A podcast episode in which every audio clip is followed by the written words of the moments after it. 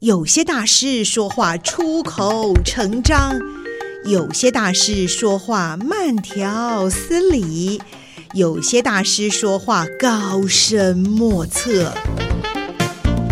今天就让大师说说人话吧，保证听得懂、听得入神、听得如痴如醉。现在就和宋怡一起进入听得懂大师，让大师说人话。Hello，各位听众朋友们，大家好，我是宋怡，欢迎大家再度来到我们听得懂大师。在今天呢，我们继续要为您请教的是我们广达文教基金会的执行长徐慧佳，徐执行长您好。哎，宋怡你好，各位听众大家好。对呀、啊，好亲切的声音哦，执行长哦，上次为我们呢可以说是深入浅出的介绍了元宇宙啦、NFT 啦，以及我们广达这一次的这个画册的一个一个呃发展的一个状态哦，也知道做了一些大数据各种的呃深入细微的或者是广泛的一个分析。那我很想再跟您请教，就是说从这些分析当中哦，到底有什么发现？像我们基金会是从一九九九年成立到现在，一定做过了许多台湾教育的一些深耕的工作，那我觉得这一次又是更突破性的。那在这个突破性的作为做法当中，您觉得嗯产生了哪些的成果？然后有什么的重要的部分是可以跟我们分享的？是，嗯，这一次我们广达画册哦，呃，用。涂色的这个方式来做这个呃小朋友学习环境不同的学习行为的这个调查啊，那呃整个大规模调调查完了之后，我们用大数据的这个分析方式哦去做统计，那统计出来呢，我们知道呃小朋友在用色的这个部分呢，他们偏重在哪一些颜色上面？那我们这个颜色，小朋友每一张图哦，他呃都会用很多颜色嘛哈。那我这个六千多张，接近七千张前后册加起来的这个用色呢，呃，我们就是把每一张图，呃，画成一万个格子嘛。对。那把每一每一个格子代表的颜色呢，放在这个坐标图上面哈。然后呃，这个三千呃两千多张的前册的这个图，那它就会在这个坐标图里面呢，会形成一个泡泡。嗯。好，就是我每一一个点呢。点好几次，就是每一个颜色呢，它可能可以被被点好几次，就是不同的、哦、使用，对不对？分析出来之后，哦的使用使用次数越多，它就点会被点的越多。嗯，所以当我们这样子做了之后，哎，我们就会知道，在前册里面呢，小朋友他们在用色上面会偏好哪一些颜色。嗯，然后呢，在这个后侧，就是在学校上课的时候，他又偏好哪一些颜色？嗯，结果。做完调查之后，我们发现在这两个阶段里面，小朋友喜欢的颜色是不一样的哦，而且在统计的分析上面，它是有显著差异的哦，就代表就是说，它的确是完全不同的啊。所以这个研究其实很有价值诶，因为它真的研究出来，孩子们在线上不能够到学校去的时候，跟他后来能够回到学校实体上课，他用的颜色所表现出来的，是这个是不一样的，是有差距的。对，这个差距就在于说。呃，小朋友呢，在回到学校去之后呢，他们用色上面呢，在红色、绿色跟紫色这三个颜色里面，它是增加的哦。好，所以相对来讲呢，就是呃，橙色、黄色和蓝色是减少的。哦哦，那这个橙色、黄色、蓝色呢，就是在家里学习的时候用的比较多的颜色。哦、所以这这个这个差异呢。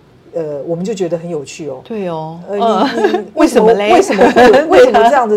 为什么这样颜色会有差？那那它代表的行为是不是有不同的地方？对，好，所以我们就根据我们那个小样本，好，是调查出来的这个结果呢，去回推哦，嗯哼，那个到底这个颜色的不同，能够能够出现的这个差异是什么？嗯，后后来我们用小样本去去回推的时候，嗯哼，我们就发现哈。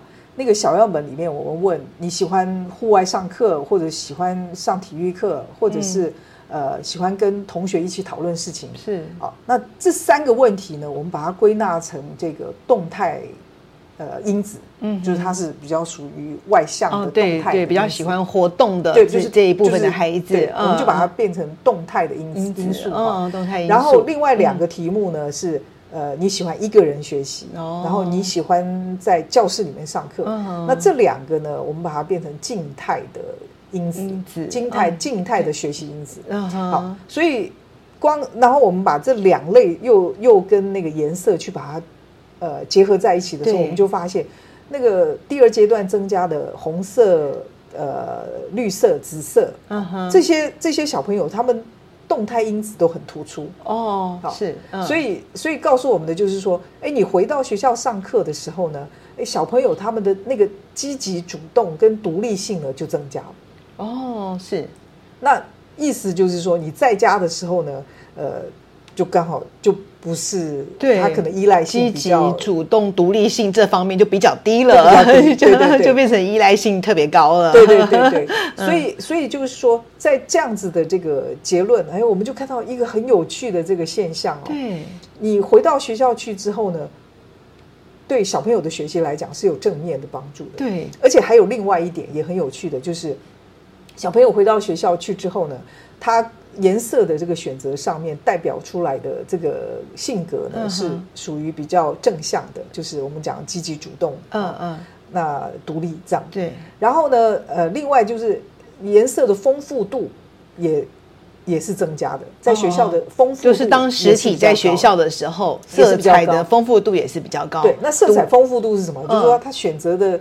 颜色比较多样，多样化比较高，而且它的它的那个亮度也比较高，也比较明亮。所以从这个结论，我们也也可以也可以呼应哈，就是那个动态因子，它就是独立自主啊，然后这个积极啊，那它呈现出来就是一个比较呃。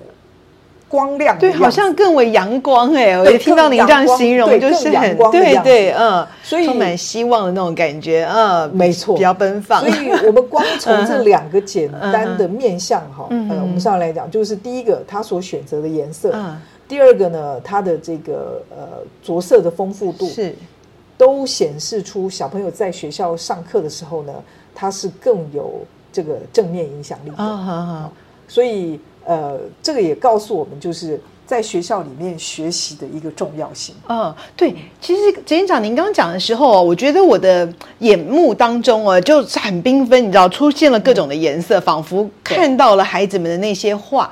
那我也也很好奇的是说，这次我们的这个调查当中选了这几个颜色，嗯，比如说呃，学童们在居家的时候比较会用到的橙色、黄色、蓝色是比较多。那么他们在返回学校的时候更明亮了，他们用的紫色、红色、绿色就比较多。那我们是怎么样选择出这些的这个颜颜色来？它是不是也有一个我们在选择上面的一个想法呢？OK，这这个颜色哦，我们是根据那个呃早期哈那个在做。这个早期儿童学习的、哦、呃，这个用色上面哈、哦、去做的这个调查哈，哦、呃，里面的结论我们来做的哦。哦。那个时候他他的这个调查呢，里面呢就是有把颜色分成彩彩虹的七个颜色：红、橙、黄、绿、蓝、靛、紫嘛。嗯。那为什么我们只有这个六个颜色？嗯，没有那个靛。没有靛色哈，嗯嗯、这这个就讲到一个很好玩的一个一个呃历史哈，就是当当时这个彩虹的颜色要把它定义出来的时候，那个那个时候呢。呃，牛顿刚好刚好就是发现，是跟牛顿有，跟牛顿有关系，就是牛顿那时候就 就是发现了这个地心引力，然后还有色彩的那个折射，对对，这个光的这个光的折射产生了颜色。那因为牛顿喜欢七这个数字啊，所以他就把这个电色呢。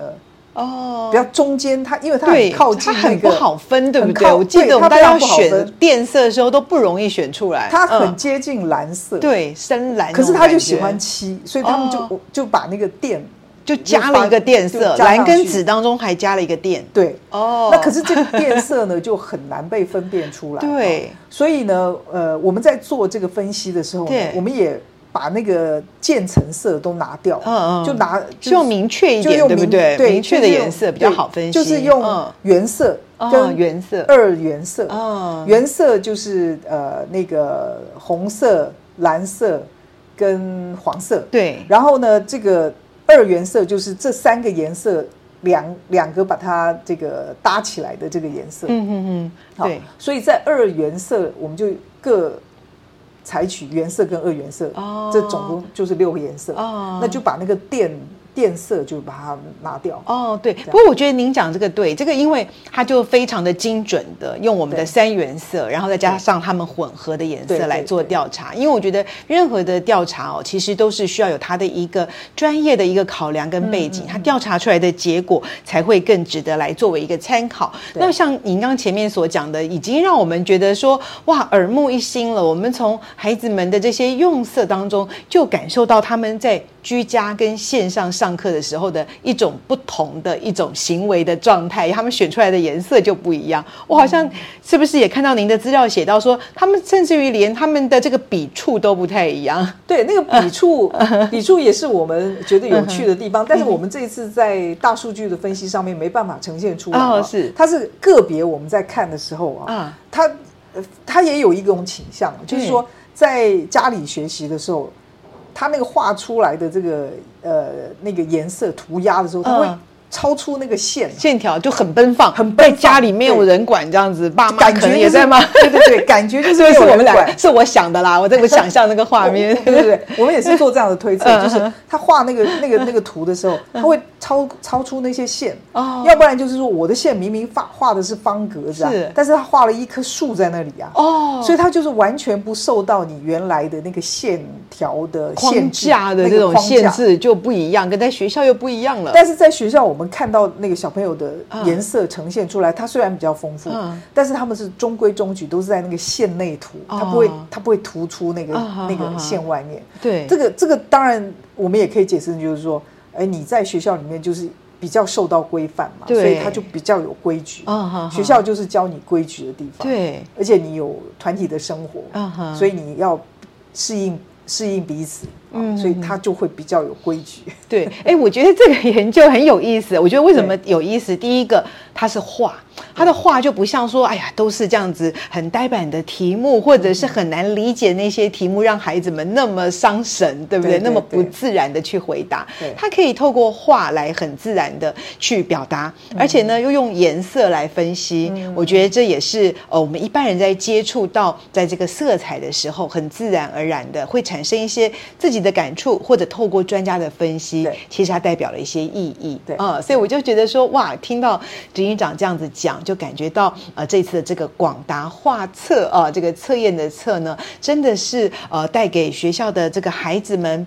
在线上学习或者在线下实体的课程当中，一个不一样的这个一个面貌，我们都能够看得到。对，而且事实上，好像感觉到说，除了这一次的大数据啊，这个大规模的一个分析之外，还有一些小的研究，事实上也都可以从个别的孩子或者是小群体当中的表现，再去做一些深入的调查。对，我们很希望就是呃。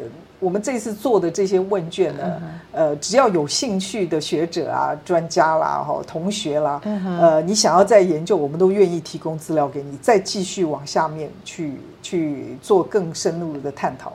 所以个别的话之间哈，它也有应该也有各种不同的代表的意义。但是因为我们这一次是用大数据的整体的这个方式去做做分析。可是个别画它更有好玩的地方。对呀、啊，因为我刚看到那个画册了，颜色、线条、笔触各方面，其实都让人觉得说好有故事在里面。因为每一个人都不一样、啊，都不一样，对，每一个人都不一样，所以每一个人都是一个值得研究的个体。哎，真的哎，有的就好细腻哦，像那个雕刻的一样。对对。啊，有的就是大笔一挥哦，没错。或者是有的就黑色一片啊，真的是每个孩子都不一样，好值得研究哦。对，嗯，那刚刚执行长也这个非常。非常这个呃非常有大胸襟的告诉大家说，如果各界还希望能够研究的话，也不妨也这个联络到我们广大文教基金会这边，是来把这样子一个好的一个调查的结果，再做更深入、更多元的一些分析。对，嗯，对对，希望大家一起来，真的大家一起来，其实很多的啊，不论是研究或对社会的关怀奉献，其实大家一起来，这个凝聚的力量真的是比较大。对，嗯，那除了大家一起来之外，其实我们还还知道说，这一次我们广达